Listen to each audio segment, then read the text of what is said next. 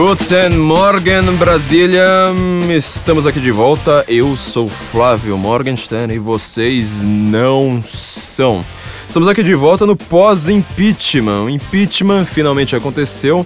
Ele era uma realidade que todos já sabiam que era óbvia, aconteceria em algum momento, ninguém saberia quando, como. E ainda aconteceu de uma maneira que surpreendeu simplesmente todos, né? A gente sabia que provavelmente aconteceria alguma manobra, alguma mudança de última hora aí no, no impeachment. A gente sabe como é que o Senado é. O Senado, todos os nossos políticos, todo o nosso estamento e nossas leis, e a gente sabe como Lewandowski é, então uh, o impeachment aconteceu de uma maneira. Uh, alguns comemoram, outros não comemoram, alguns comemoram pela metade. Uh, então agora a gente tem que pensar no pós-impeachment, né?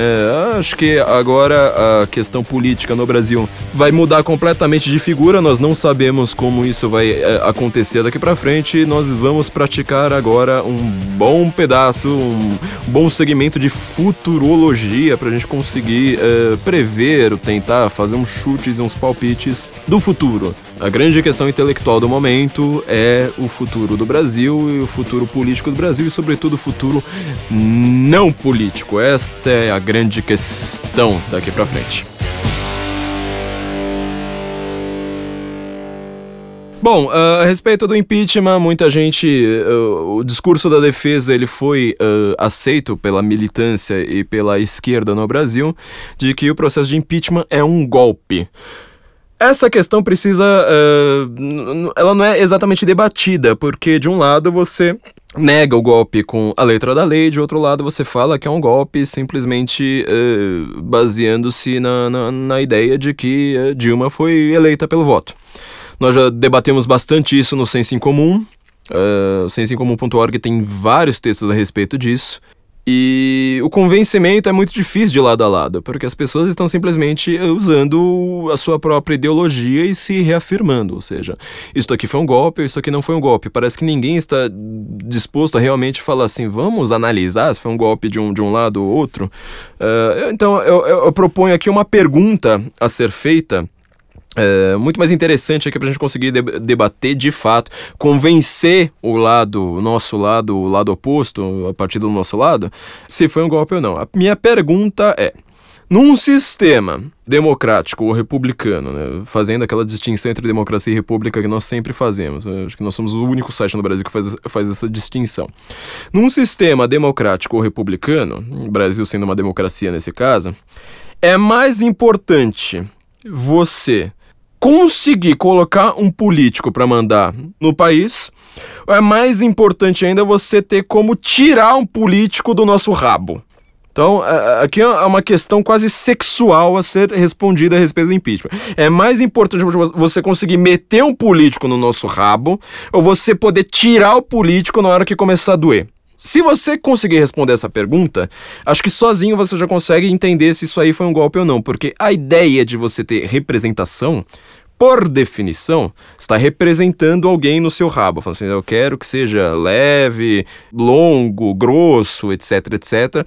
Você tem sempre uh, o, o, safe space, ou seja, você tem uma palavra ali para falar, ó, daqui para frente não pode passar, daqui para frente dói, tem que tirar. Tem que tirar, às vezes, com, com, com rapidez, tem que tirar, às vezes, devagarzinho. A, a, própria ideia de você ter um sistema democrático, ela simplesmente implica um político, você poder meter um político no nosso rabo, ou você também, por questões de segurança, de liberdade e de dor, você poder tirar o político do seu rabo. Muita gente gosta da vida extremamente politizada. Até, inclusive, as questões sexuais na, na, nas eleições são prementes, né? Você vê que nunca se falou tanto de sexo, de, de órgãos sexuais e de órgãos escritores em eleições. Então, acho que isso aqui já, já começa a responder a nossa pergunta de fato. Para ser um golpe, você, o golpe parlamentar, né, que como a defesa da, da, da Dilma diz, é, seria a ideia de que você quer atolar alguma coisa no seu rabo você quer mesmo atolar, inclusive, as coisas nos rabos dos outros? Essa é a grande questão, né? Você quer que o político ele mande na vida de outras pessoas que não você, e essas outras pessoas pode ser a minoria da população, né? Lembrando, a Dilma ela não foi eleita exatamente pela, pela maioria dos eleitores, né? Foram mais de 30 milhões de abstenções ela teve 54 milhões de votos e ganhou ainda por 2% uh, de vantagem. Então, quer dizer, a maioria do eleitorado não votou na Dilma. Ela ganhou a maioria dos votos válidos, tão somente isso. Mas é mais importante você conseguir usar um político, um político que você goste, para ser atolado no rabo do seu coleguinha ou é mais importante você ter um modelo para você retirar este político? Quando a gente, por exemplo, uh, usar uma numerologia aqui, né, que é bem de humanas, né, quando o pessoal de humanas faz conta, né, falando assim, ó, 61 senadores vão acabar com um voto de 54,5 milhões de eleitores. Bom, esses senadores também foram eleitos, e um, um percentual bem maior né, do, do, que, do que os votos da própria Dilma. E o próprio impeachment tem 66% de aprovação da população, segundo o Datafolha, ou seja, a maior parte da população, na verdade, que, queria sim o impeachment. Fizeram um recorte ali falando, ah, são 61 senadores. Não, são 61 senadores que tiveram votos ali muito maiores do que da Dilma. Então, é, a Dilma foi democraticamente eleita, eleita pela maioria, também está sendo democraticamente de deposta. Só isso aqui já consegue responder algumas coisas muito interessantes é, para a gente conseguir, de fato, ter, ter uma discussão racional. Agora, quando a gente vai falar sobre impeachment e as pessoas estão falando sobre golpe, elas ignoram alguns desses fatos, né? Você sempre faz aquele recorte só separando aqueles fatos que você quer. Então, não, não importa quanto você diga uma coisa dessas, as pessoas falam, mas e o outro lado, né? Mas, assim, com números é uma coisa meio difícil de, de, de se ir contra, né? É, se a maior parte da população quer, e aliás, pela, pela própria população, o Temer tem mais dignidade aqui, tem mais motivo para ser é, mandar no país aqui, governar agora do que a Dilma, acho que já, já por si já começa a, a responder a nossa pergunta, né? Teve aqui muita gente é, comentando que a democracia acabou, né? Foi, aliás, o discurso da Dilma foi de que a democracia acabou, sofreu um golpe parlamentar, não sei mais o que, né? Tem um cara aqui que escreveu: Morreu a democracia. O que faço com meu título de eleitor? É, ele obteve algumas respostas que eu acho interessantes serem, para a gente conseguir realmente convencer um lado ou outro. Ele teve algumas respostas bem uh, curiosas, né? O que, que ele vai fazer com o título de eleitor dele? Uma sugestão: troque ele por uma carteira de trabalho. Outra sugestão: rasga, é bom que não vote errado de novo. Terceira sugestão. Doa para o Instituto Lula ou transfere para Cuba. Ah, não, pera. Essa é uma boa sugestão. A minha preferida foi a última, né? Enfia no cu. Eu acho que isso aqui já está mostrando exatamente o que está na mentalidade uh, de um lado ao outro, né? O que é que vai acontecer com, esse, com essa história do, do, do impeachment. Bom, o impeachment aconteceu e também um golpe. No Senado, a gente viu que a, a ideia do impeachment não passou de fato. Quando aconteceu com Collor, o STF definiu que não existe essa coisa é, pela Constituição, né? Tá na Constituição, de que você separa os direitos políticos de uma pessoa é, do, do, seu, do seu cargo. Obviamente, você tem os direitos políticos por causa do seu cargo. Então, a Dilma perdeu o cargo. Michel Temer agora é o presidente, não é mais presidente interino, ele é o presidente. Dilma Rousseff é ex-presidente do Brasil, não é mais presidente mas ela tem os direitos políticos. Então, de onde estão vindo esses direitos políticos dela? Ela não tem o cargo. De onde está vindo? Está vindo do Lewandowski. Está vindo do Lewandowski com Renan Calheiros. Renan Calheiros, ele é um político assim bem pior do que Eduardo Cunha. É um dos grandes coronéis, inclusive o, o PT usou muito a figura do Renan para atacar o Fernando Henrique, para atacar o próprio Collor. E agora dependeu aí de um, de um conchavo do, do Renan, junto com boa parte do PMDB, né? Foi praticamente, praticamente uh, acho que quase 90% dos políticos que votaram para destituir a Dilma de seu cargo, mas manter seus direitos políticos foram políticos do PMDB, capitaneados por Renan Calheiros. Então ficou uma coisa meio bizarra, né? O Brasil, ele definitivamente ele não é para principiantes, né? Quando a gente pensa que um, um Roberto Requião sobe a tribuna do Senado, Roberto Requião, ele é do PMDB. Ele sobe a tribuna do Senado e fala que Michel Temer, que também é do PMDB, e não participou do impeachment, não participou em nenhum momento, inclusive as primeiras declarações dele foram falando assim, não, impeachment é uma, uma bizarrice, não tem nada a ver, eu sou vice, tô, tô, tô aqui feliz. É, que o Michel Temer, que é do PMDB, está dando um golpe no PT, você vê que não é um país fácil, não é um país é, fácil de entender. Então, quando você vai fazer esse tipo de análise baseando assim em critérios muito muito fáceis, assim, muito repetidos, né, palavras fáceis, esquerda, direita, progressismo, respeite as urnas e tal, a gente vai chegar uh, cada vez a gente vai tirar cada vez mais para longe do alvo, né? Não, não, não dá para funcionar. Então, assim, a, a ideia de que algumas pessoas estão defendendo que isso aí foi um golpe ela está sendo muito repetida, mas ela não está sendo desenvolvida. Acho que essa é uma, uma das grandes questões para a gente conseguir fazer uma análise futurológica um pouco mais acertada.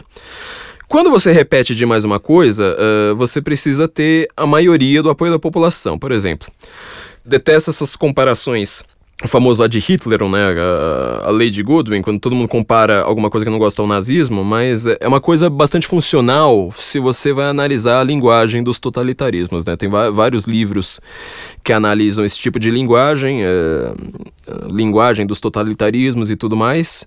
Um dos meus preferidos, o Victor Kempler, Kemplerer, é o LTI, né? A linguagem do Terceiro Reich, né? Língua terti imperi. Ele vai valer uma análise aí muito mais profunda aí no, no, nos próximos dias, mas ele fala que o nazismo, ele realmente ele não desenvolvia nada, ele transformava as palavras em palavras de ordem. Então, o que antes era simplesmente uma palavra para descrever a realidade, ela se torna uma palavra psicológica, uma palavra para você agitar sentimentos e fazer as pessoas irem é, se aprofundar numa ideia, se aprofundar ali num, numa manifestação política. O que acontece, por exemplo, com a palavra golpe é isso. Agora a gente precisa comparar duas situações, né? Por exemplo, uh, se a Dilma sofreu um golpe, e, e ó, Dilma ela manteve os direitos políticos dela. Ela vai ter direito a oito servidores. Ela estava com salário, salário até agora. Ela tem 30 dias ainda de uso do Palácio do Planalto. Não sei o que aconteceu com a faixa presidencial, mas tipo, ela tinha sumido até, né? Então você vê como é que a, a coisa aí tá meio, meio estranha.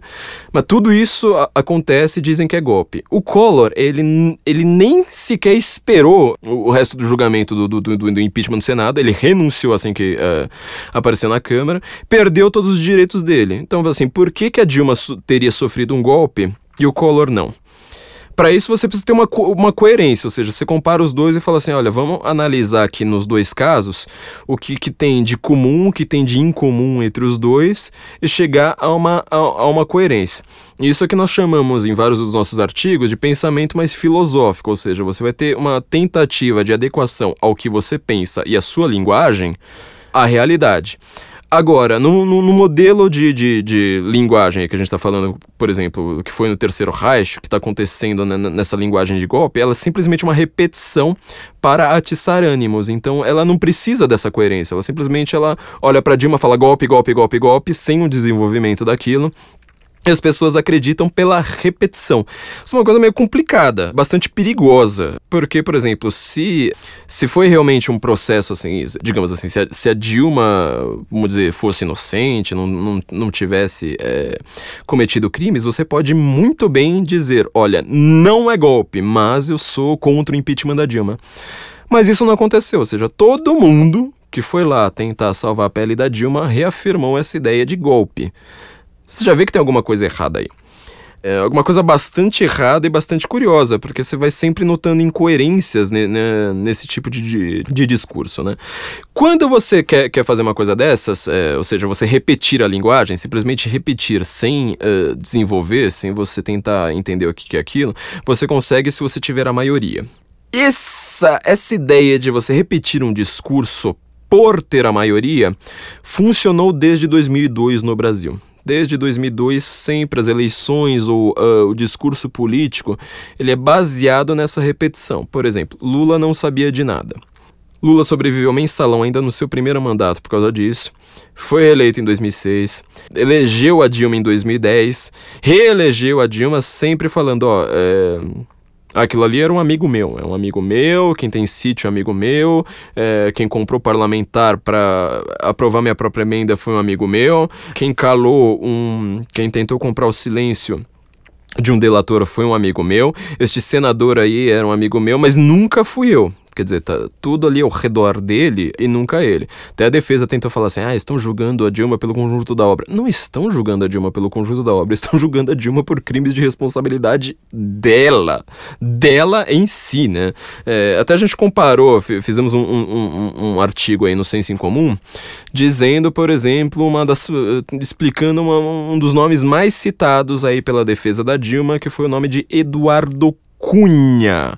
Repare que quando a gente fala Eduardo Cunha, nuvens negras tomam o horizonte, a terra começa a tremer, ameaça rachar no meio, o, a água se torna sangue o ar se torna veneno. Eduardo Cunha parece ser a encarnação dos, das quatro, dos quatro cavaleiros do Apocalipse numa pessoa só. Porque ele teria aceitado o processo. Bom, se ele aceitou o processo, significa que não foi ele que criou o processo. Então você repara, de novo, Eduardo Cunha está sendo usada como uma palavra gatilho. Ela é uma palavra que impressiona. As pessoas vão lá falar assim, Eduardo Cunha já, já fica assim, sabe, com um tremor aqui no, no no estômago. É, porque ele realmente é um péssimo político, todo mundo já sabe todos os podres dele, inclusive o grande podre dele que foi ter apoiado o PT, ter pedido votos para Dilma para sua eleição e reeleição. Como ele é um grande cacique no Rio de Janeiro por causa do voto do eleitorado evangélico, é, foi eleito com mais de um milhão de votos, você pode pensar, né? Se a Dilma teve pouco mais de é, um milhão, dois milhões no máximo de, de votos de diferença de Aécio Neves, sem Eduardo Cunha, Dilma já perigava nem ter sido eleita, né? Então ela deve muito ao Eduardo Cunha.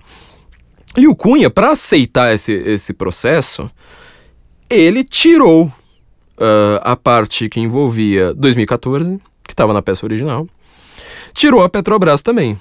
Essas coisas envolvendo Passadinha e tal, porque as, as contas na Suíça dele envolvem exatamente o mesmo escambo do PT, mesmo, mesma malversação de dinheiro do PT. Então, quando ele tira, ele enfraquece a peça. E aí aparece o Cardoso, vai lá e fala assim: olha, mas é, essa peça é fraca, tem pouca coisa aqui na peça. E ela foi feita pelo Eduardo Cunha. Bom, uma coisa explica a outra. Ele usa os dois fatos como se fossem dois fatos de acusação. É, acusando a acusação, né? Coisa bonita aqui de falar. Ele está acusando. Uh, o processo falando que ele é minado por causa do Eduardo Cunha porque a peça é fraca. Mas a peça é fraca por causa do Eduardo Cunha. Quer dizer, você de novo não tem esta coerência, você só tem uma palavra que emociona uh, a militância. A militância, geralmente, eh, quem é militante começa muito jovem. E o jovem é uma pessoa muito facilmente impressionável. Isso é uma coisa é, bem perigosa, porque você se impressiona realmente com, com injustiças, você quer mudar o mundo, mas para você chegar a um pensamento mais complexo, você precisa justamente dessa coerência. Então, é, ele ouve isso muitas vezes mas, é, houve, assim, palavras como Eduardo Cunha, como golpe, como sei lá mais o que. Você pode reparar como tudo isso vai afetando a psicologia dele, né? Tipo, nossa, preciso reagir a isso, criticar isso aí. Só que essa coerência, de fato, ela é perdida. Você não tem uma coerência ali para uh, é, unindo premissa, consequência para conseguir entender isso. Mas quando você tem a maioria, ali no caso de 2002, 2006, 2010, 2014, funcionou. Você tinha a maioria de fato. Você sempre, uh, essas eleições aí, tirando 2014, todo mundo já sabia quem iria ganhar, desde, desde, desde o começo, todo mundo já sabia. Quando você tem a maioria, você não precisa tentar convencer, você só repete a palavra, repete, repete, repete. Foi o que aconteceu nos totalitarismos, né? Tô usando aqui um exemplo bem forçado e bem avançado que é justamente para ser didático, né? A gente usa o exagero que é para você falar assim, olha, no exagero eu entendi como é que funciona aqui a lógica. Então agora vamos aplicar num caso mais complexo como o Brasil, que ele não é tão exagerado, mas é esse modelo de repetição, né? Da linguagem. Bom, mas aí aconteceu o impeachment e aí fica a grande pergunta. E agora? Daí para frente, como é que vai ser? A gente já, já, já tem aqui uma noção de que foi a maior derrota da esquerda em décadas, talvez a maior derrota que a esquerda tenha sofrido em toda a sua história no Brasil. Porque, por exemplo, quando João Goulart ele foi de destituído, aconteceu uma coisa parecida, ou seja, a população foi para a rua na marcha da família com Deus pela liberdade. A população queria destituir o João Goulart. João Goulart vai lá, foge pelo Uruguai e tudo mais, né? Acontece toda, toda aquela coisa. É, aparece a junta militar lá para criar um estado de, de, de, de, exceção e a população pede por eleições dali a seis meses. Os militares realmente destituíram o João Goulart, mas traíram a população e ficaram 21 anos no poder. Aparece Caetano Veloso, né, esse tipo de gente aí. É muito res do chão e fala que, ah, tá vendo? O movimento pelo impeachment foi a mesma coisa, parecia uma ditadura, eles queriam a ditadura. O povo não queria a ditadura, não. Você não vê nada ali a respeito, tipo, olha, eu quero a ditadura. Eles pediram eleições em seis meses, tiveram um, um acordo com o exército para isso, e os militares, eles não cumpriram. Então, quer dizer, quando acontece isso com João Goulart, na verdade não foi um golpe na esquerda. Você derrubou o, o, o João Goulart o, o, seu poder, só que a esquerda ela cresceu, tanto que até hoje ela só fala de ditadura. A ditadura já acabou há mais tempo do que ela aconteceu, só que você sempre vai falar, eu lutei contra a ditadura. É, inclusive você fala que você lutou por democracia, né? Aquela coisa. É um, é um discurso que já não tá mais colando. Você tá vendo? Olha, eles perderam a maioria. Já não tá mais colando. Quem é que acredita de fato que, que, Lula, é, que, que Lula, Dilma, esse pessoal aí lutou por democracia? Quem já é petista. Entendeu? Então, eles estão tentando fazer uma pregação no deserto, eles estão tentando converter já os convertidos, repetindo isso.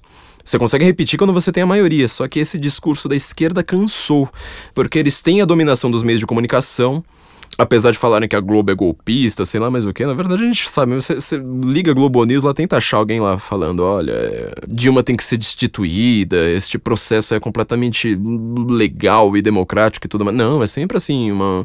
É, falar, não, existe polêmica, não é bem assim, não sei mais o que, né, mas como eles precisam desse discurso, eles continuam falando, não, eu não sou manipulado, eu sou contra a Globo, né? Lindbergh Farias foi lá e falou assim, a Globo é golpista no seu discurso no Senado, e a Globo tá lá, sabe, passando a mão neles, né?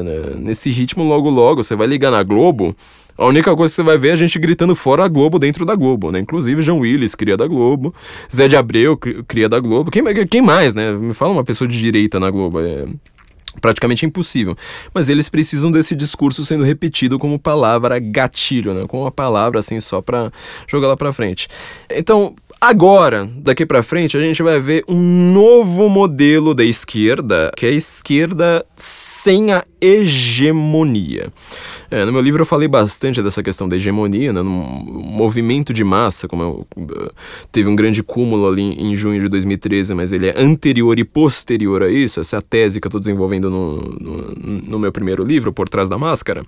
Você teve uma hegemonia, ou seja, todo mundo pensa a mesma coisa. Todo jornalismo pensa a mesma coisa, toda academia pensa a mesma coisa, todo professor de história de esquerda. Isso não é só uma coincidência também, não é simplesmente um acidente da vida, falar, ah, é curioso, né? Deixa quieto, não. Quando todo mundo tá pensando do mesmo jeito, a coisa pode se tornar perigosa. Nenhum país em que todo mundo pensou igual, ele prosperou. Ele, nenhum desses países também deixou de se tornar o pior tipo de ditadura do mundo. A esquerda teve eh, o, a criação da hegemonia dos meios de comunicação e da academia por muito tempo no Brasil. E por um bom tempo eles conseguiram convencer a população. Só que agora eles não têm mais essa hegemonia graças ao impeachment. Tem gente que critica o impeachment, acha que dava para conseguir mais, dava para você acabar com a, toda a, a, chapa, né? O TSE, por sinal, ainda vai julgar isso, né? A gente não, não, não, pode esquecer que o impeachment foi só uma parte. Ainda tem a Lava Jato, ainda tem o TSE, ainda tem a questão da, da do registro da chapa do PT, que também pode ser cassado. Então, o impeachment foi só uma parte disso, né? Só uma parte do, da quebra da hegemonia da esquerda. Então, muita gente na direita está com, completamente perdida em relação a isso. Começa a fazer é, análises, às vezes, muito acertadas, às vezes completamente erradas, pensando, a, a, às vezes, coisas parecidas. Por exemplo, que o impeachment, ele a direita poderia conseguir mais do que o impeachment, graças a toda a agitação popular e tudo mais. Ou então, pensam que na verdade o PMDB agora vai ser pior ainda do que o PT, que agora a gente tem uma grande preocupação com Marina Silva, né? Ela realmente assim uma, uma fortíssima candidata aí para vir logo depois de Temer. E achando que agora a coisa vai ser pior ainda. Bom, qual, o que, que a gente pode pensar em relação a isso? Com a quebra da hegemonia do PT, o PT ele não domina mais uma coisa muito importante para a esquerda, não só no Brasil, mas toda vez que a esquerda se instaura no poder em qualquer lugar do mundo, que é a própria ideologia da esquerda, que é o controle de empresas estatais. Se a esquerda não tem mais o domínio sobre Petrobras, sobre Caixa, sobre Banco do Brasil, sobre uh, o próprio BNDES, né? A gente, a gente, ainda nem começou a abrir a, a caixa de Pandora ali do, do, do BNDES, a esquerda ficou sem dinheiro.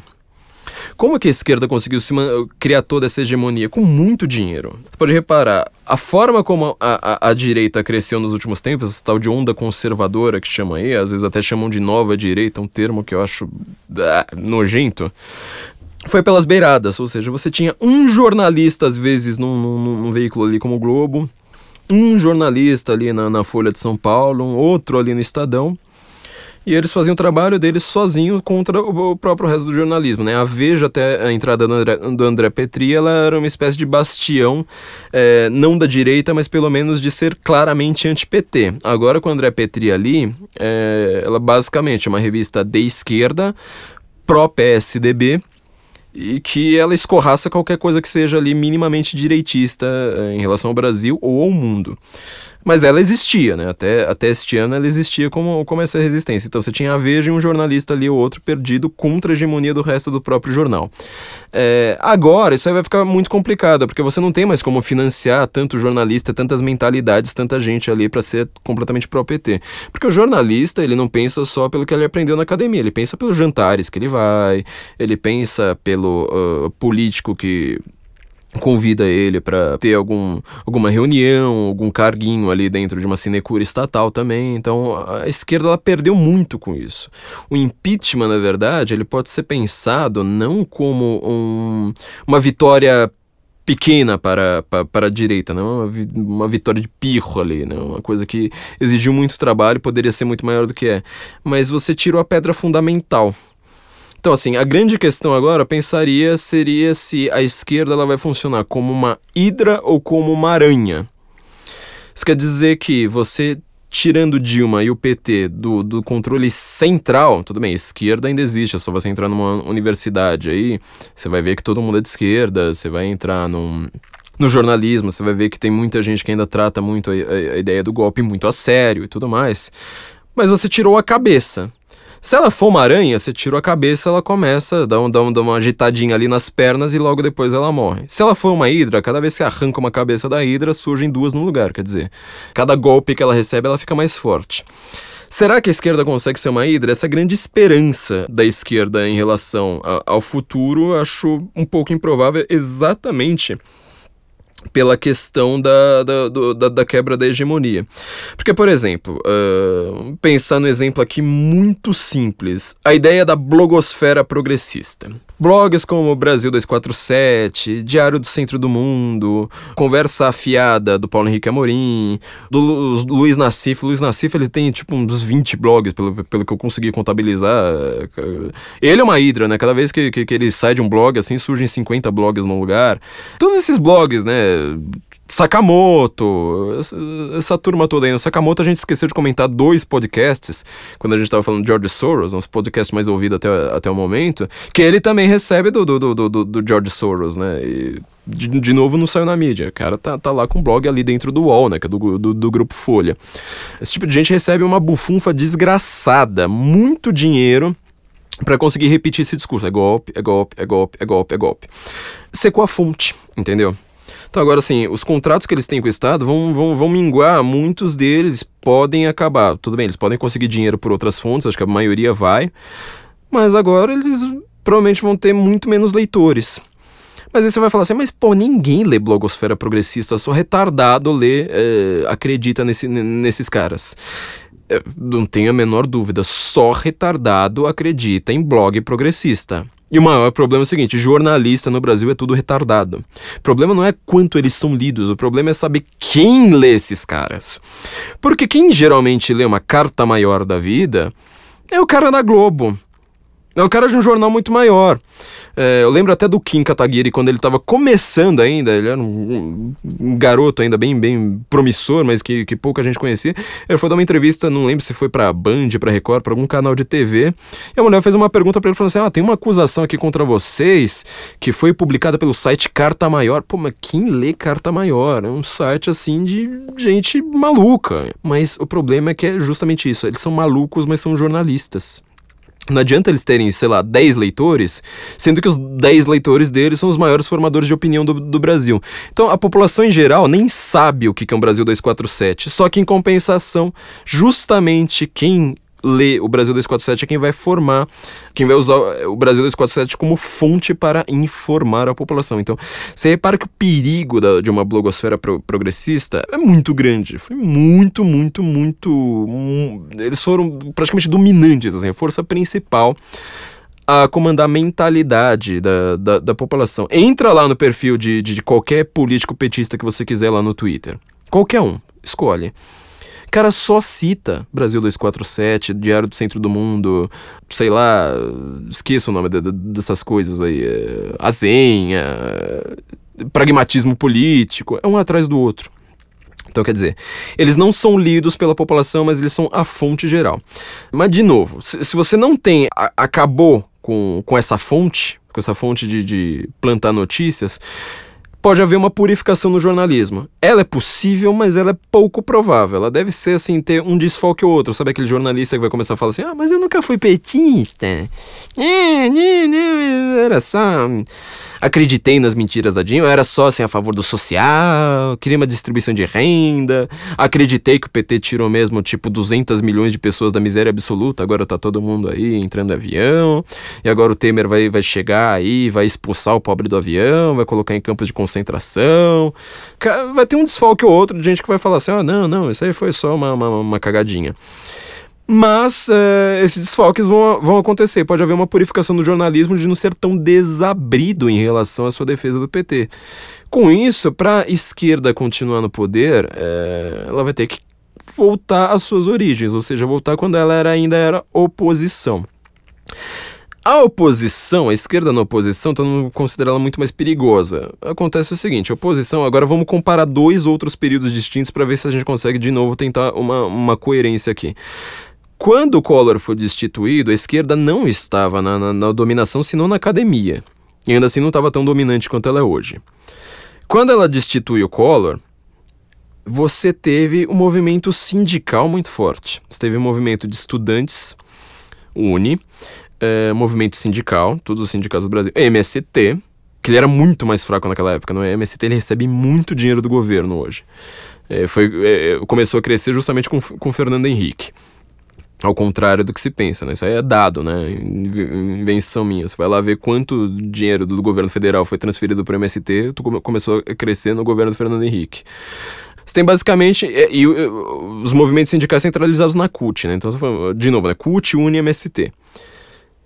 Essa gente aí pode ser baderneiro, quebrar coisa na rua, né? Por isso que falei tanto deles no meu livro, né? Quando eu tô falando lá sobre os movimentos de massa na, nas ruas mas eles não formam a maioria da população. E segundo lugar, eles vão perdendo apelo. O apelo que o MST tinha uh, na década de 90 era infinitamente maior do que é hoje. Hoje, assim, só a esquerda mais radical apoia de fato o MST. Tudo bem que o jornalismo continua falando, ah, são manifestantes, nunca vai falar que é o MST.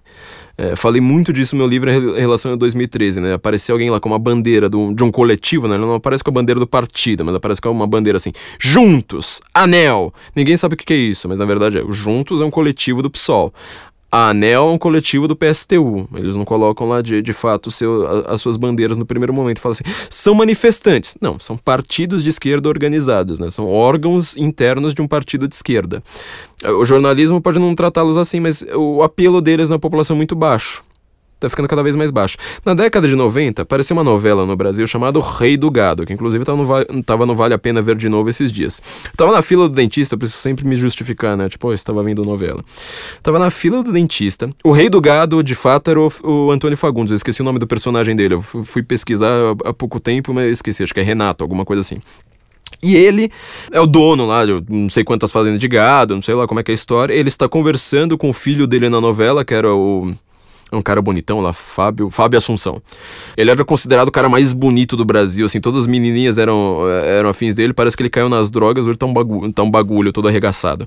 Ele tá conversando com o próprio filho dele, falando assim, não, mas o MST, esse sem terra aí, eu já trabalhei com ele, eles só querem trabalho, não tem nada demais, invade aqui e ali, mas depois a gente negocia e fica todo mundo numa boa. Isso é que, apare que aparecia na novela. As pessoas gritam a Globo é golpista porque elas precisam repetir de novo um discurso de que a Globo apoiou a ditadura lá há 50 anos. Agora, a Globo, de fato, ela foi paulatinamente, a Globo sempre foi governista, né? Ela não, não, não, não tem ideologia nem, nenhuma. Ela tá sempre a favor do governo. Ela foi apoiando isso aí, começou a apoiar. Então, o, a própria novela do Rei do Gado era uma novela pró-MST. Grandes nomes do MST começaram a surgir nessa época, começaram a ficar famosos. Teve a, a mulher do MST lá, que ela posou para Playboy, Débora Rodrigues. Hoje ela é ela dirige truck, corrida de, de, de, truck, né? A versão do Stock Car com, com, com, com, caminhões, pra você ver assim o nível. Mas ela posou pra Playboy, tudo nessa época. Então tudo começou a, a crescer por ali. Então, assim, o, o discurso do PT agora, só você ver o discurso da Dilma em relação àquele nós voltaremos, né? De novo, assim, voltou o Exterminador do Futuro aí, do, do, do, do nosso último podcast da semana passada. Agora ficou naquela fase, I'll be back. Como é que vai ser agora? É, eles estão apostando demais que eles ainda têm essa hegemonia. Só que o problema é que uma coisa acabou com essa hegemonia, uma coisa chamada internet. É só ver o que a gente está fazendo aqui. A gente não consegue ter espaço na Globo, não consegue ter espaço num grande jornal.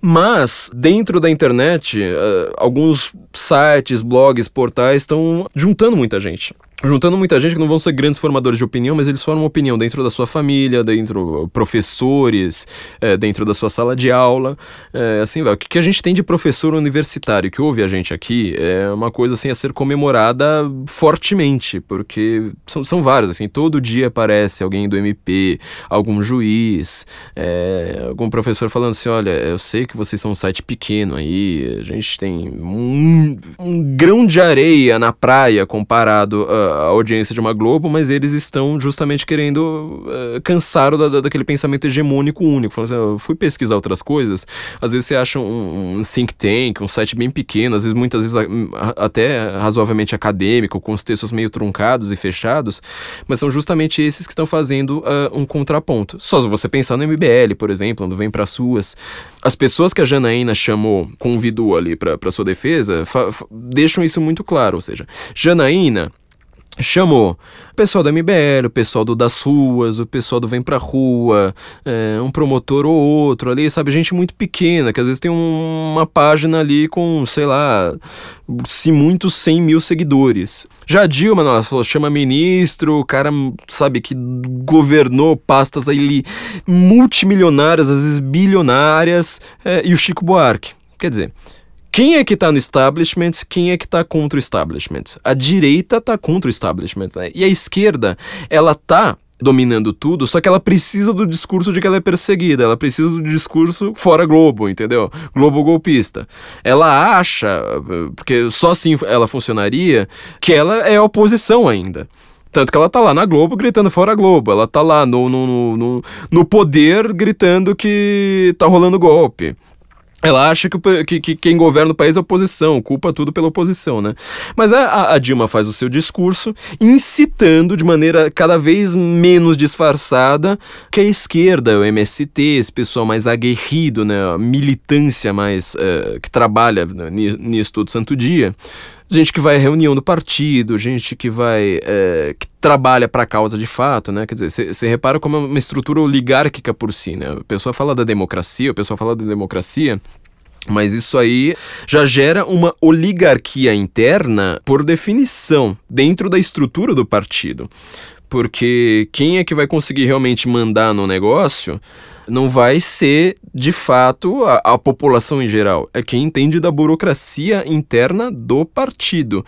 Tem aqui, vamos citar aqui de, de, de forma rápida, uh, um, livro aqui que eu acho uh, muito importante para isso, porque pouca gente uh, estudou de fato a, a ideia do, do, de como funciona um partido, um partido político dentro da, da, da, da, da ideia da, da democracia.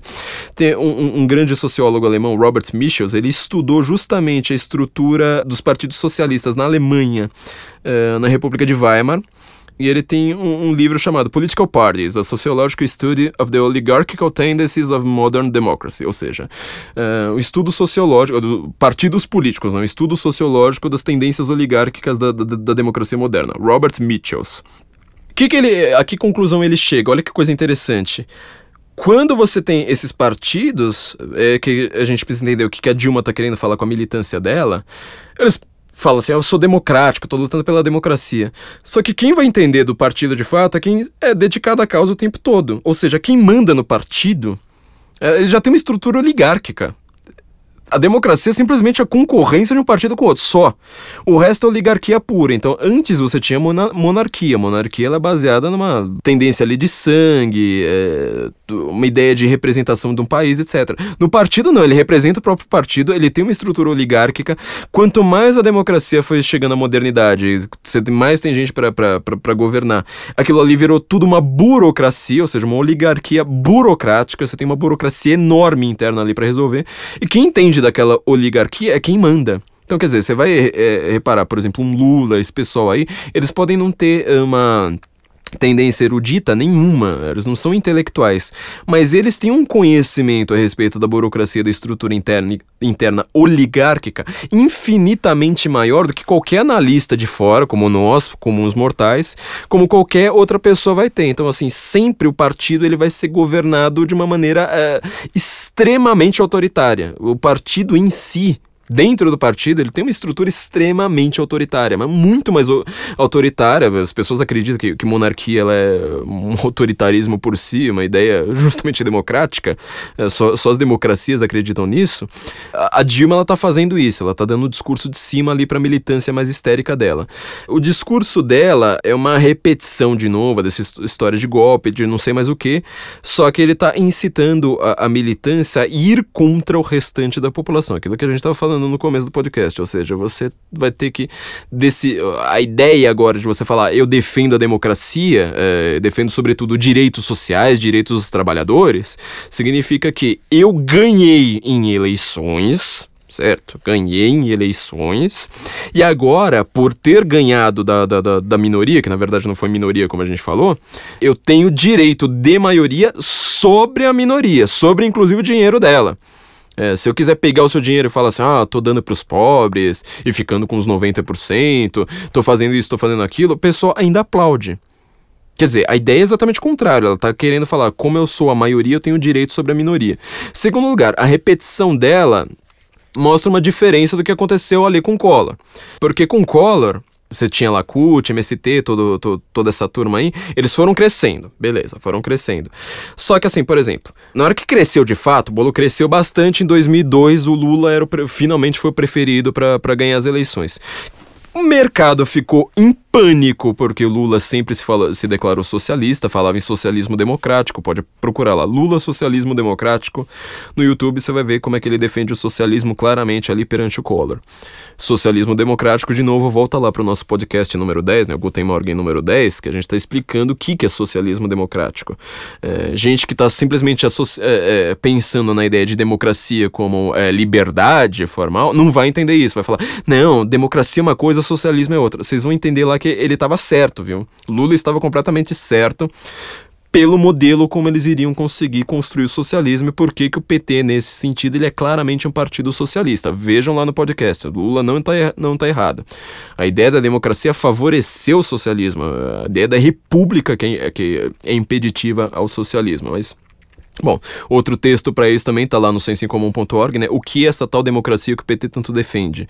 É, leiam muito esse texto porque é muito importante para vocês entenderem uh, o, o que está em jogo, né? Quando as pessoas falam que uh, são democráticas e são contra o PT, elas na verdade estão caindo numa contradição muito grande. Mas uh, leiam lá, só, só terminando parênteses. Bom, então o bolo cresceu, desde o Collor, né? O PT ganhou muito, perdeu as eleições para o Collor, mas ele foi ganhando uh, um, um, destaque razoavelmente grande, apesar da década de 90 ser a década mais anti-esquerda no mundo, né, com esfacelamento da União Soviética. Quando uh, che, che, Lula foi preferido, o mercado ficou em pânico, e Lula vai lá e escreve uma carta ao povo brasileiro, falando: Ó, oh, gente, eu sempre fui socialista, é, ele não fala, obviamente, com essas palavras, mas basicamente ele está dizendo o seguinte: ó, eu sou. Fui, fui um comunistossauro mais malucão aí, mas agora eu gosto de terno Armani e uísque caro. Então não se preocupe, pode investir aqui no Brasil. Eu não vou fazer reforma agrária, não vou entrar com, com, com meus beleguins lá na sua empresa e comer o cu de todo mundo. É, não, pode, pode, pode confiar.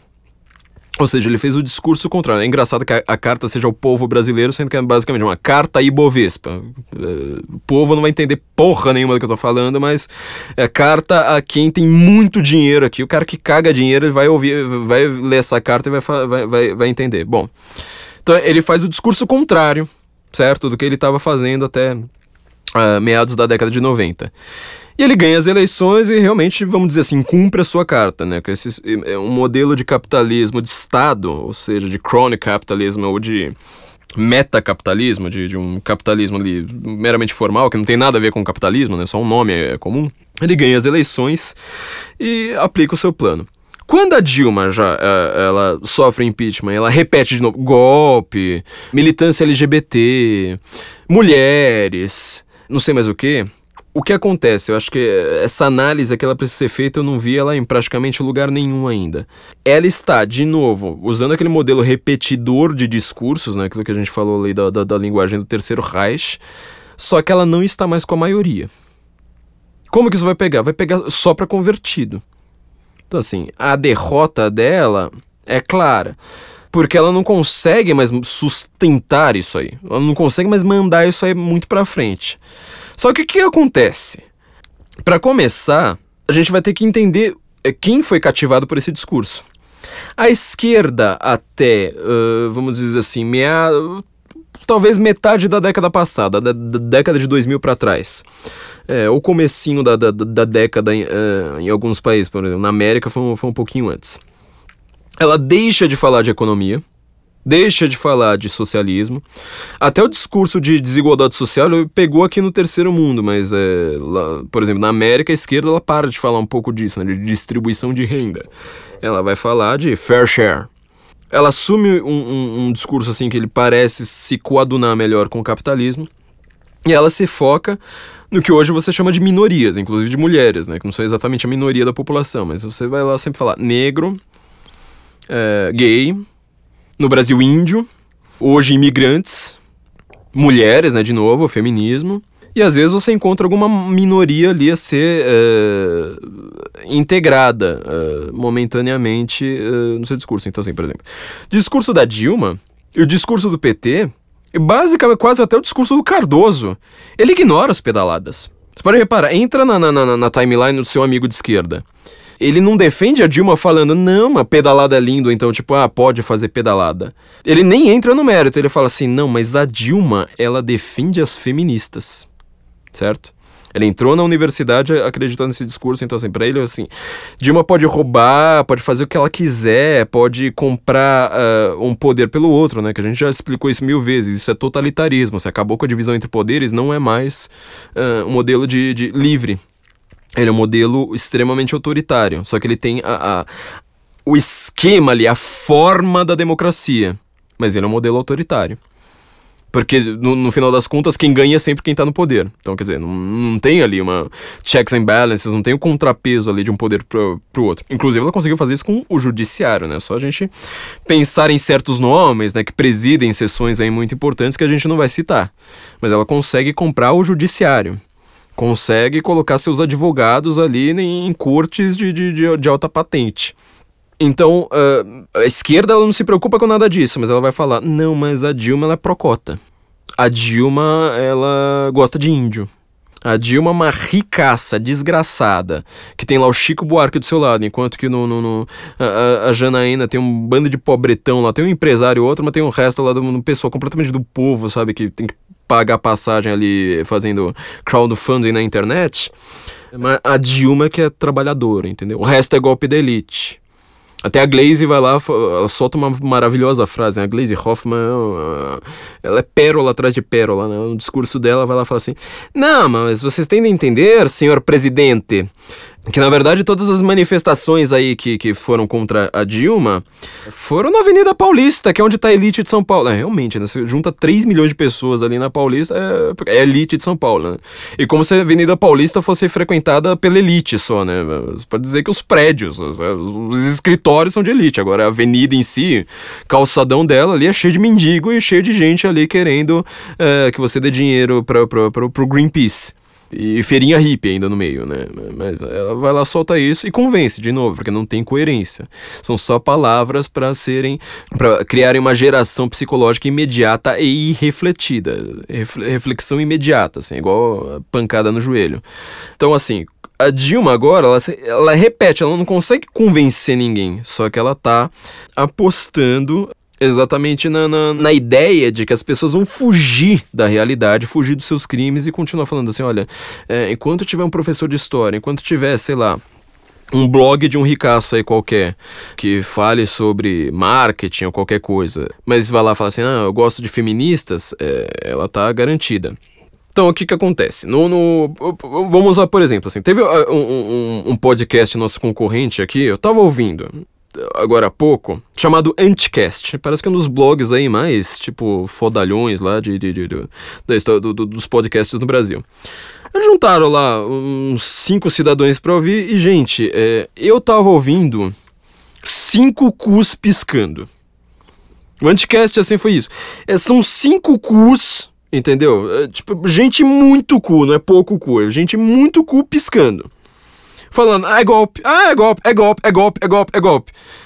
Aí você tenta ouvir a palavra pedalada ali em algum momento. Não, não tem. Tenta ouvir ali o que, que eles falaram ali contra o decreto. Não tem porcaria nenhuma. Mas é golpe, é golpe, é golpe, é golpe. De novo esse modelo de repetição. E, de novo, né? Falando aí do, do, do, exemplo aí do que a gente tá falando, da, comparação do, dos convidados da Janaína com, com o convidado Chico Buarque da, da, da, Dilma, né? Gente assim que você sente o cheiro de Roquefort ali a cinco quarteirões de distância. A esquerda ficou rica. Você, pobre agora que é de direita, né? Eles têm aquele discurso assim, ah, sou pobrinho, não sei mais o que, né? Meu nome é Glaze Hoffman, mas eu sou a brasileira, modelo protótipo da brasileira trabalhadora, loira de olhos azuis, né? A esquerda ficou completamente rica, esses eh, pessoalzinho do Anticast é a mesma coisa. Meu, os caras estavam lá você é, vê como é que eles recortam tudo para sustentar esse discurso. Então, quer dizer, a Dilma passa o discurso para militância e gente de blog, gente de jornalismo, gente de, de para cima e para baixo vão tentando fazer aquilo ali se tornar palatável para quem não tá acreditando na ideia de golpe. Por exemplo, Janaína, né? Tem um texto lá no, no Senso em Comum também, né? Janaína Pascoal, que é nossa colunista, né? Coisa maravilhosa. Ela uh, fez fez um discurso falando assim: olha, gente, vocês estão me acusando aí de conluio. Se tem conluio, foi só de Deus que ele fez assim com que várias pessoas completamente independentes percebessem os crimes da Dilma ao mesmo tempo. Como sai no jornalismo? De meia hora, uma hora que ela tenha discursado, é sempre. Janaína diz que tem, cita Deus para falar de conlu, conluio. Quer dizer, dá, impre dá a impressão que a mulher tava lá falando: Não, eu fiz um conluio com cunha mesmo e isso aí foi por causa de Deus. Repara como é que saiu completamente eh, enviesado. Aí no Anticast, ou naquela página Quebrando o Tabu, ou é, no Mídia Ninja, vão lá e falam assim: Nossa, é, cita Deus pelo golpe. Onde já se viu alguém citar Deus? Agora, citar Getúlio Vargas, um atrás do outro, né? também tem texto lá no Senso em Comum sobre Getúlio Vargas. Citar Getúlio Vargas, Roberto Requião citou Adolf Hitler. Ah, não tem menor problema, entendeu? É, você pode citar o ditador que você quiser, Che Guevara, Fidel Castro, aí não tem problema. Citar Deus, meu Deus do céu, o que, que a Janaína sofreu na imprensa com isso? Então, quer dizer, uh, uh, olha como que isso é tudo muito bem feito, né? A Dilma faz o seu discurso repetitivo, é, chato pra caralho, e o pessoal da militância, que às vezes é um pessoal assim, todo limpinho, sabe? Todo riquinho, etc. Eles caem nessa, porque, de novo, são pessoas que se impressionam com palavras. Se impressionar com palavras é, por definição, uh, a ideia da esquerda. Uh, se sempre fala social. Uh, o Hayek, Friedrich Hayek, né, que a gente comentou lá no podcast do George Soros, ele tem um ensaio maravilhoso falando: você coloca a palavra social em qualquer coisa, pode ser intelectual social, pode ser, sei lá, qualquer coisa social ali no meio, é, contabilidade social, você transforma tudo aquilo ali numa maravilha. Todo mundo vai lá é, aceitar suas é, passa a aceitar suas mentiras. Então a esquerda, ela, é, por definição, ela, é, ela se impressiona com palavras. A direita, nós falamos isso, ó, isso foi no podcast do George Soros, nosso episódio 10. No nosso episódio 11, a gente falou que a direita que a esquerda é intelectual.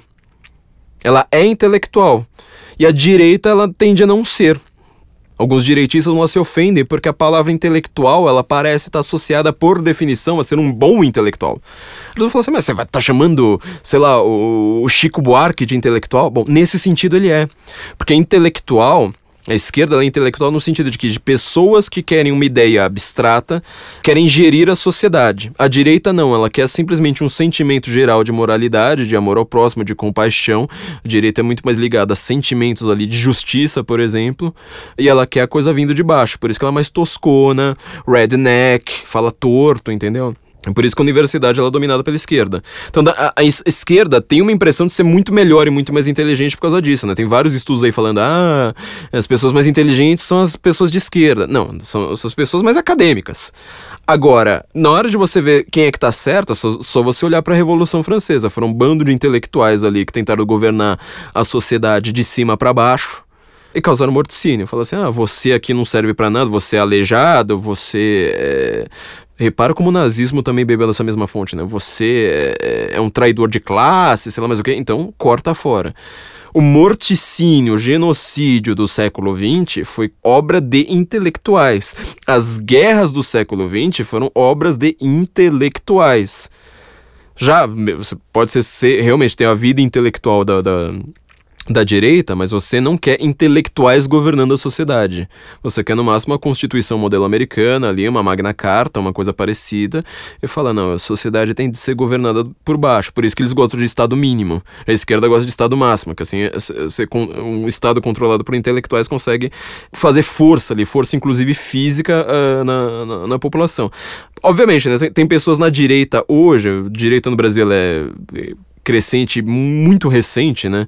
Que também estão se impressionando com palavras. Então, por exemplo, você, só você pensar no exemplo da Janaína Pascoal, né? Ela, como ela é advogada criminalista, ela detesta se denominar, né? Você não pode ficar vivendo por rótulo. O rótulo, ele é muito útil para nós, analistas políticos, que estão tentando ver a coisa um pouco mais de fora. Agora, quando você, por exemplo, é advogado, um juiz, você não pode ficar falando, eu sou de esquerda, eu sou de direita, mesmo que você seja, né? Você sabe qual é a sua tendência, mas você, você foge do rótulo. É, não, muita gente, simplesmente por ver que ela falou assim, ah, uma brincadeira lá falando que ela é contra a redução da maioridade penal, inclusive por um argumento bastante direitista, né? curioso, né? Tá, tá, lá na Fátima Bernardes, pode procurar no, no YouTube, apesar dela, dela ser contra o argumento bem direitista falaram, né? Ah, você não é tão, tão de direita quanto eu, então você é meio de esquerda. Ela falou, ah, deu, deu, deu risada. Falou, ah, você falou que eu sou, apesar de eu ser de esquerda, e deu uma risada. Bom, teve muita gente que se impressionou, né? Falou, não, meu Deus do céu, ela é amiga da Dilma, ela é socialista, ela é de esquerda, tá tudo admitida, mas tipo por causa de uma piadinha. Isso é se impressionar com palavras. Isso é um comportamento de esquerda. É um comportamento completamente é, de, de, intelectual tosco, de gente burra, é, entendeu? Porque você, em vez de ter. Olha, repara como é a mesma coisa que a Dilma tá tentando fazer. Tá tentando jogar palavras para impressionar. E é assim que ela tá fazendo. O modelo, a, a dificuldade de se entender a década de 2010 é que a esquerda é, se rachou e agora é esquerda progressista, que ela não é a esquerda é, do, do, da década de 2000 para trás esquerda da década de 2000 para trás é uma esquerda que odeia gay. Que fala assim, não, o gay ele não é não, não, não, favorece ali uh, o movimento sindical, por exemplo. O, gay, ele não é o operário, então o gay tem que ser punido. O gay era punido em Cuba. É, agora com a esquerda pró-gay, a esquerda feminista, meu, o que, que feminista faz? O que ela serve para o movimento operário? Nada, absolutamente nada. Então, quer dizer, ela era um, meio uma pátrida a, a, ali, né? Apesar de ter, ter nascido ali do marxismo, ela era sempre considerada assim, meio de canto, assim. O pessoal de esquerda olhava e falava assim, essas feministas aí tá, servem mais como curral ali na hora do, do do, do na hora do, do, do sexo sindical do que propriamente como ativista. Ninguém levava a feminista a sério. Hoje em dia elas são as capitãs do movimento. Só você vê a Dilma. Essa esquerda progressista ela tem um discurso que atrai muito, de novo, jovens, gente fa facilmente impressionava com palavras, mas palavras que elas não têm um correlato na realidade, elas não têm uma referência a algo perfeitamente delineável o que, que é o feminismo. Só você col colocar, por exemplo, a palavra prostituição. Feminismo é a favor ou contra a prostituição? É, não dá pra saber. Porque a feminista, ela entra em parafuso na hora. Ela fala assim, ah, não, a mulher ela pode dispor do, do corpo na hora que, ele, que ela quiser, o corpo dela, regras dela, né? e sexo é libertação contra a família o, patriarcal. Ah, mas aí é o homem que tá objetificando ela. Então, quer dizer, ela fica num, num, um jogo pra cima pra cima para baixo circular ali sem, sem saber para onde ir, né? Até teve um texto bem engraçado, não deu tempo de comentar, mas no meio das Olimpíadas o que que aconteceu? Comecinho das Olimpíadas. As prostitutas brigaram com as feministas lá no Rio. Porque as prostitutas estavam lá falando que elas queriam aproveitar para ganhar mais dinheiro dando para atleta. E as feministas falando, não, isso é um absurdo, não sei mais o que. Aí qual que foi a acusação? As prostitutas chamavam as feministas de machistas e as, mach... e as feministas chamavam as prostitutas de machistas.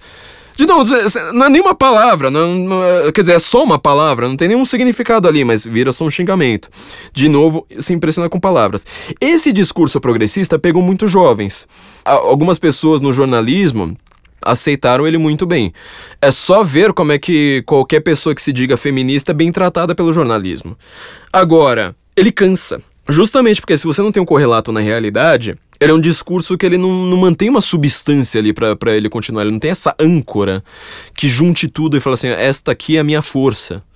Ela é simplesmente uma palavra vazia, uma nuvem, ela se dispersa.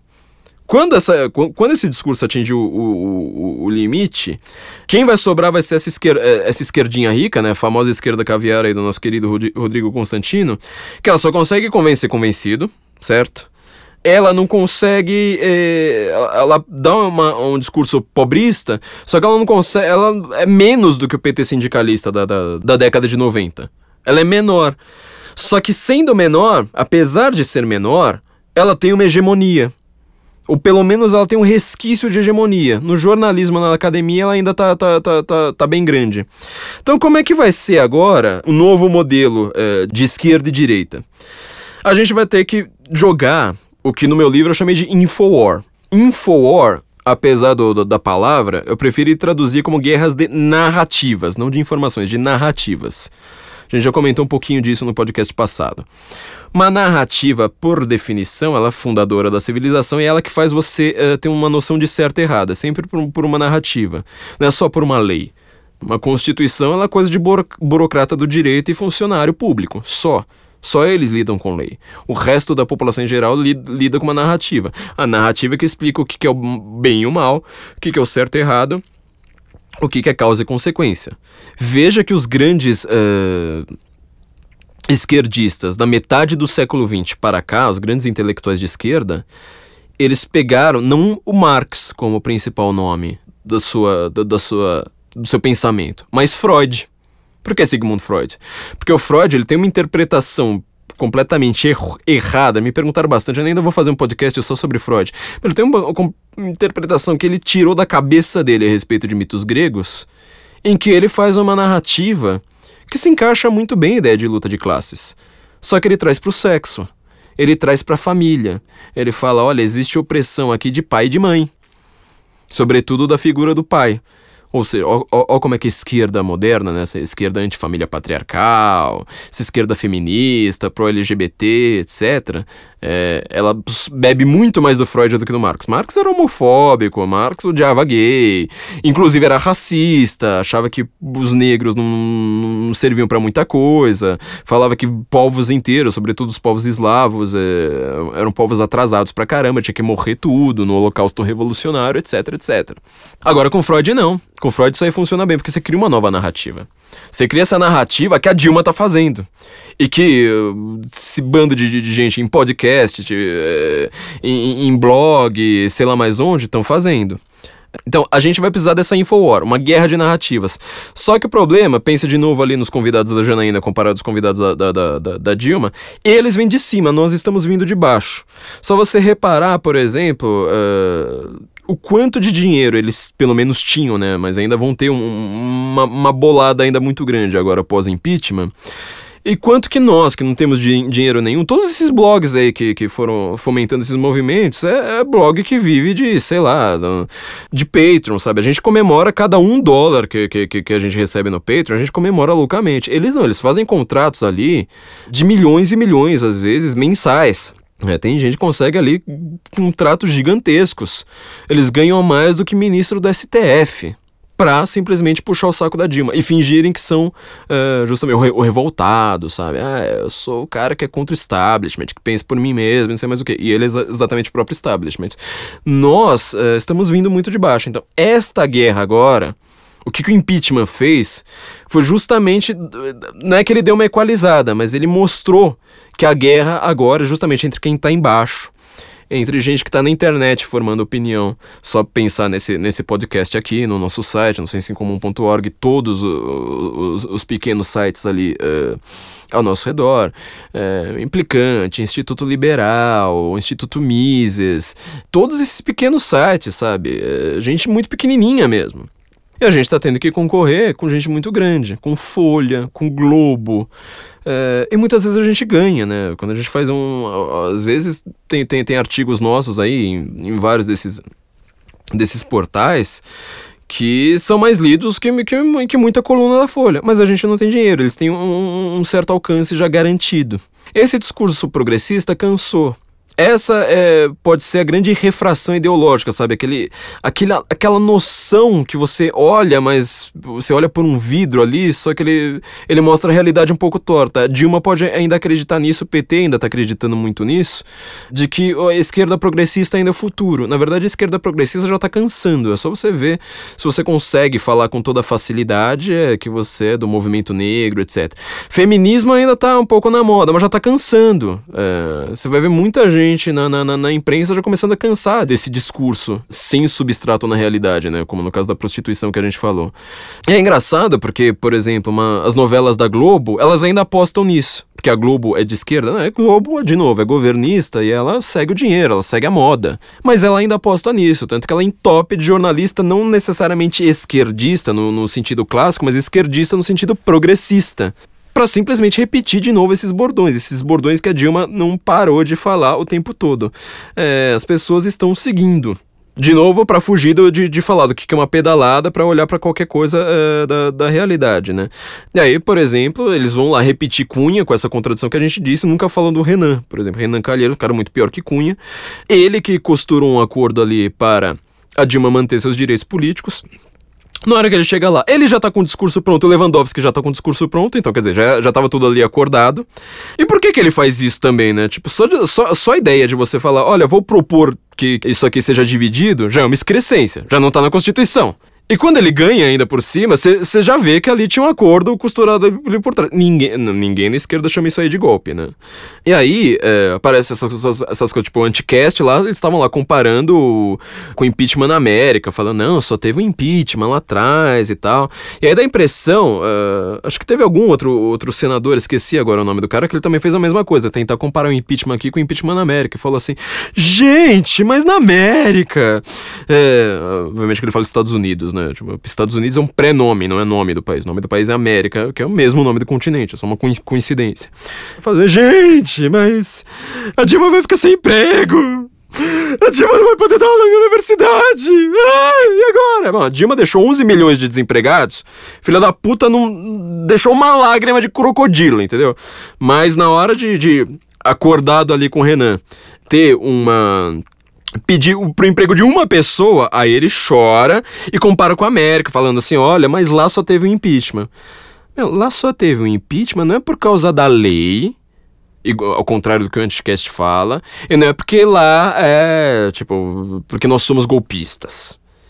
É porque a América teve políticos melhores, filho. Você quer comparar os presidentes americanos de George Washington?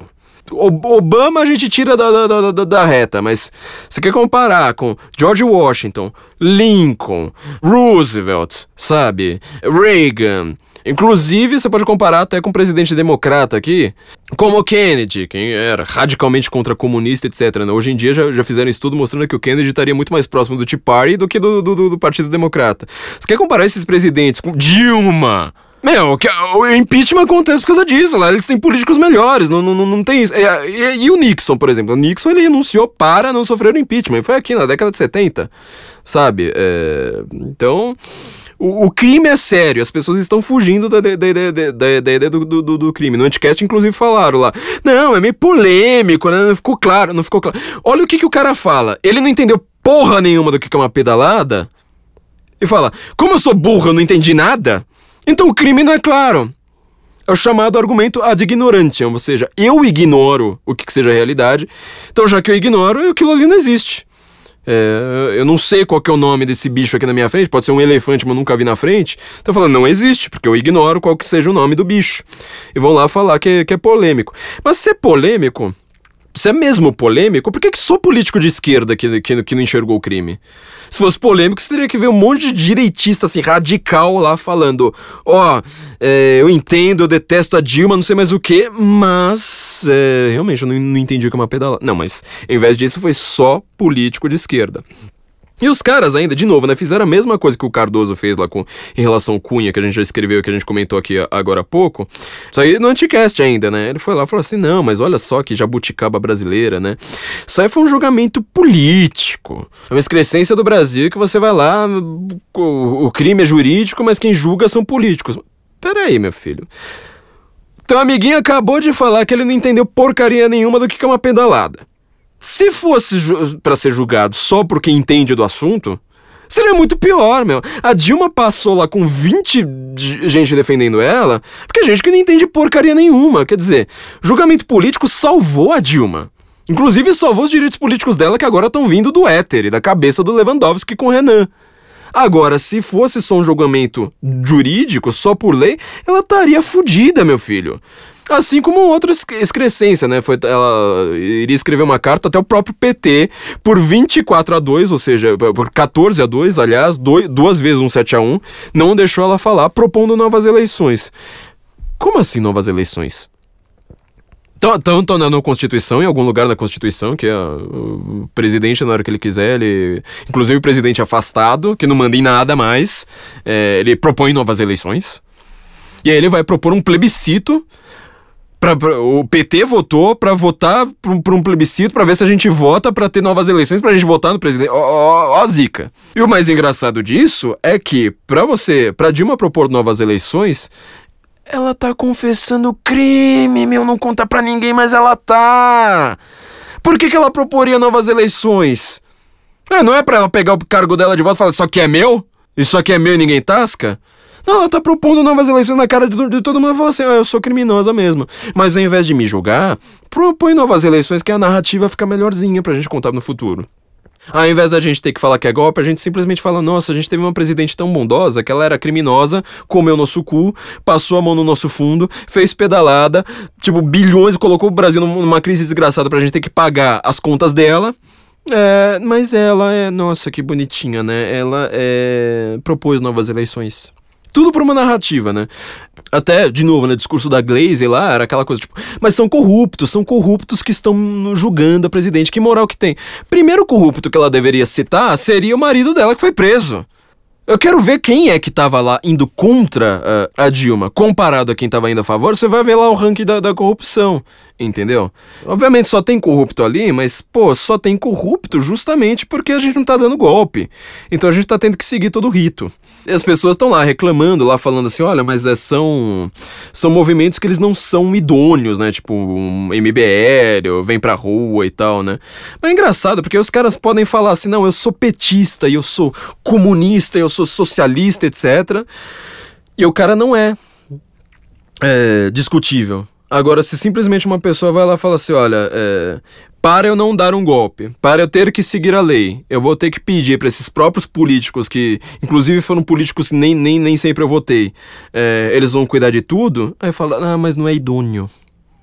Não é idôneo. Então você está reparando que todo discurso feito para o PT, ele não é baseado, de novo, em uh, integridade em uma unidade ali que faça uma coerência.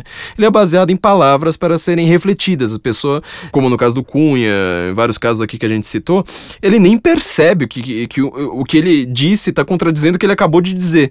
Mas ele reage com, com a mesma indignação, histeria, que, que, aquela coisa bem de movimento de massa, assim, tipo, tudo, tudo exagerado e fanático. A mesma coisa. Bom, então agora é, a variação sobre impeachment aqui ele cortou a cabeça da aranha e não da hidra. Agora, para a direita, ela ficou um pouco mais fácil ganhar, uh, conquistar espaços na guerra cultural.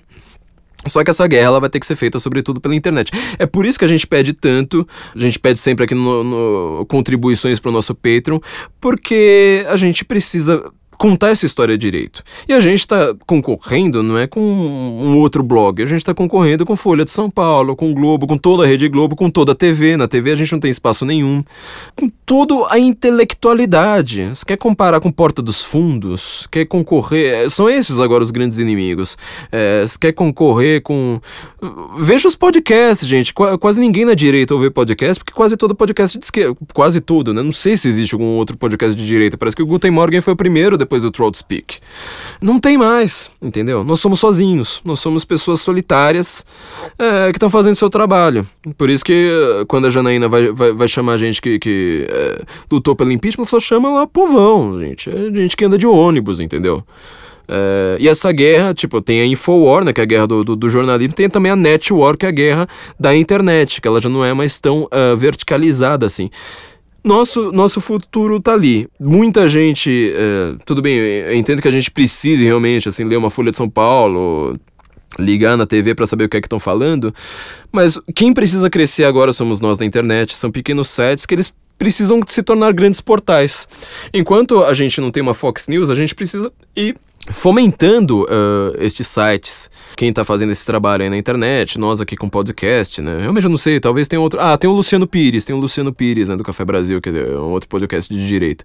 Alguma hora a gente vai. vai vou, vou, lá dar um rolê lá com, com, com o Luciano Pires, estou devendo isso pra ele. Mas de resto, uh, tem o Instituto Mises, né, também, do, do, Bruno Garchagen. Fora esses, você é, não, não vai ter mais nada. Então a gente vai precisar lutar uma guerra na internet entendeu? Uma guerra assimétrica, completamente assimétrica, para a gente cons conseguir construir nossa narrativa. Por isso que projetos como Escola Sem Partido são tão uh, curiosos, né? Aliás, fazendo um último comentário aqui sobre o que eu estava ouvindo no, no, no, no Anticast, você vê como é que é um povinho bunda, meu. É um povinho muito. Além de burro, assim, a gente que, que, que é, tem ideias mal cheirosas. É do tipo assim. É, foi, foi, aliás, uma coisa que aconteceu também no Braincast. Lembra quando a gente comentou o Braincast lá para trás, né? Do, do, politicamente correto, a mimimicracia. E eles vão lá falam tudo assim, tipo. Ah, me chama de comunista, né? Então eu sou comunista! Ah, dá uma risadinha assim. Na hora que você vai ver o que o cara defende, é o comunismo mesmo. Não é brincadeira, é tipo é o comunismo, o cara gosta de gulag praticamente. É tipo, nossa, se existe alguma coisa assim que alguma empresa que não é estatal, olha que absurdo, entendeu? O cara é contra tudo. Só que ele vai lá, faz tudo dando risada. No, no, no, no Braincast aconteceu também a mesma coisa, né? Uma menina dando risada falando assim: Ah, porque agora não pode mais fazer piadinha, né? Com mulher e com negro. E não pode mesmo, né, gente? gente, ela tá defendendo a censura dando risadinha.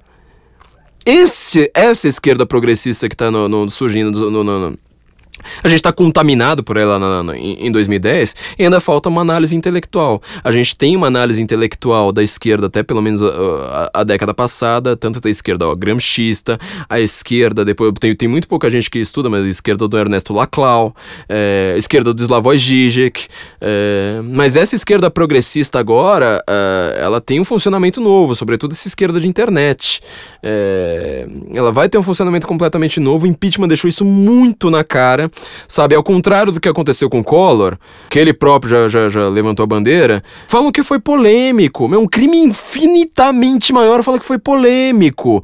E tá lá, tipo, Guardian, menino do, do, do, do Anticast, ela chama de Guardian, né? Tá lá o Guardian, uh, Le Monde, sabe? Todos esses jornais de esquerda, que são as únicas fontes da, da, da, da, da imprensa, né? A imprensa, ela não cita a Spectator, entendeu? Isso aí não existe pra imprensa brasileira. É, ela só vai citar o único jornal que todo Império Britânico usa para limpar o cu do cachorro, porque é o único jornal que parece Caros Amigos. Eles vão lá e, tipo, falam isso dando risada. Só que uma esquerda completamente progressista, uma esquerda moderninha, uma esquerda de internet. Essa vai ser a grande briga daqui para frente. Então, por isso que a gente pede assim uma contribuição. A gente quer se tornar um, um, site grande, quer que muita gente escreva. Vocês já podem ir preparando seus textos. A gente vai publicar a nossa política editorial para aceitarmos textos aí de contribuidores. Nós somos aqui um site de convencimento já dissemos isso várias vezes. Tem que ter muitos bons argumentos e convencer, não é só para falar para quem já tá convertido, não adianta ficar só xingando já o, o, outro lado e pronto. E a gente espera que agora nós que lutamos essa boa luta consigamos lutar contra um país numa histeria coletiva viciada em palavras, é, sem perceber o conteúdo, sem perceber contexto, sem perceber que a gente precisa de muito mais do que reagir imediatamente a palavras fanaticamente, assim, ou aderindo a qualquer coisa, assim, tipo, ah, esse aqui é o nosso lado, então repudiando qualquer, qualquer coisa, a gente precisa de muito mais do que essa, refle essa reflexão imediata, que ela não é refletida, ou seja, uma reflexão igual do, do, de quando você toma uma porrada no joelho. Bom, uh, estamos aqui comemorando, mas ainda sabemos que essa é a primeira batalha. Mas acho que as próximas agora, sem a cabeça da, da aranha, vão ser muito mais fáceis. Guten Morgen, Brasília.